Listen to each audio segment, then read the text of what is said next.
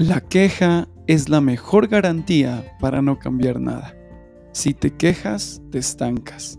Si agradeces, avanzas. Una de las cosas que traen los problemas más grandes en la vida es la queja. Estamos viviendo tiempos peligrosos donde en cada rincón del país solo se escucha queja. Nos quejamos de todo. Miriam dice la Biblia que se quejó de Moisés y fue maldecida con lepra. Nuestro país, nuestra casa, quizás está con lepra a causa de nuestras quejas constantes.